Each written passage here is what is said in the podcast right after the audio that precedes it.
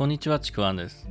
今回のテーマは、タイミングを都合よく使いすぎないというテーマでお送りします。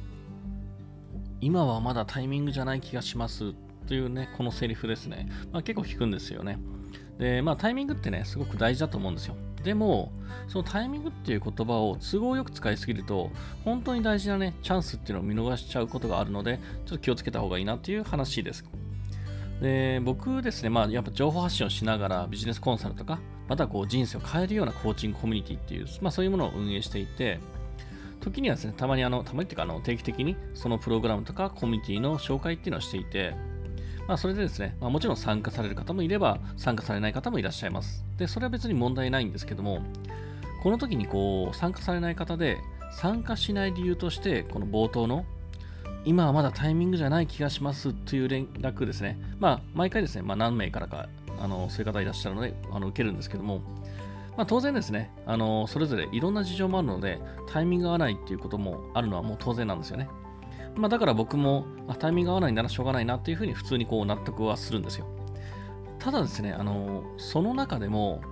こう、一人二人はですね、何かこう、タイミングっていう言葉を都合よく使っていて、もったいないことになってるなっていうのが、実は結構わかるんですよね。みんなじゃないですよ。やっぱ一人二人出てくるんですよ。で、それはね、どういう時かっていうと、あの、本当に単純なんですね。その自分判断が自分で決めきれなかった時、そういう時に都合よくタイミングが合わないっていうことにしてしまっているということ。自分が選択できないから、決断できないから、タイミングのせいにしちゃってるんですよね。これあの前に音声で、まあ、選択しない選択の悲劇っていうこの音声を配信したんですけども、これ聞いてない方はですね、あの説明欄にリンクを送っておくので、あの聞いてみてください。で、その時のね、音声では、選択しないままにこう何かこう流すのっていうのは、良い結果を生まないよっていうような話だったんですけどもね、あのこのパターンも、実はこれとほぼ一緒なんですね、結果的には。自分が判断できなかったことをタイミングっていう言葉で実はごまかしてるだけなんですよね。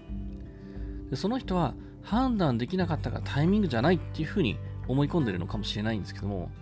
実は判断できなかったからタイミングが悪いということにしとしておいたっていうのが実は正解なんですよね。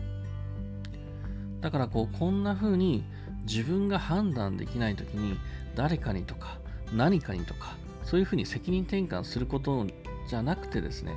しっかりと自分の中で判断する、選択する。自分の責任で選択するっていうことはもうほんとすごく大事なんですよ。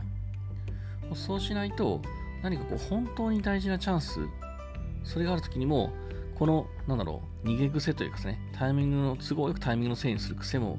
それが発揮しちゃったりするので、あの、それを逃さないためにも、しっかりと自分で判断する。どちらでもいいんですよ。しっかりそれを自分の責任で判断するっていうのはやっぱり大事なんですね。まあ、これね、あの、あって思った人はぜひね、気をつけてみてください。まあ、今回のテーマである、まあ、タイミングを都合よく使いすぎない。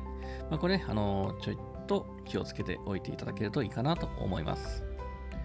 では、えー、この内容もしよければですね、あのいいねとかフォロー、コメントいただければ嬉しいです。また説明欄の方にですね、あのまあ、僕の自己紹介もそうですけれども、あの今日途中で紹介したですね、選択しない選択の悲劇っていうこちらのリンクも送っておきますので、聞いてない方はそちらもぜひお聞きください。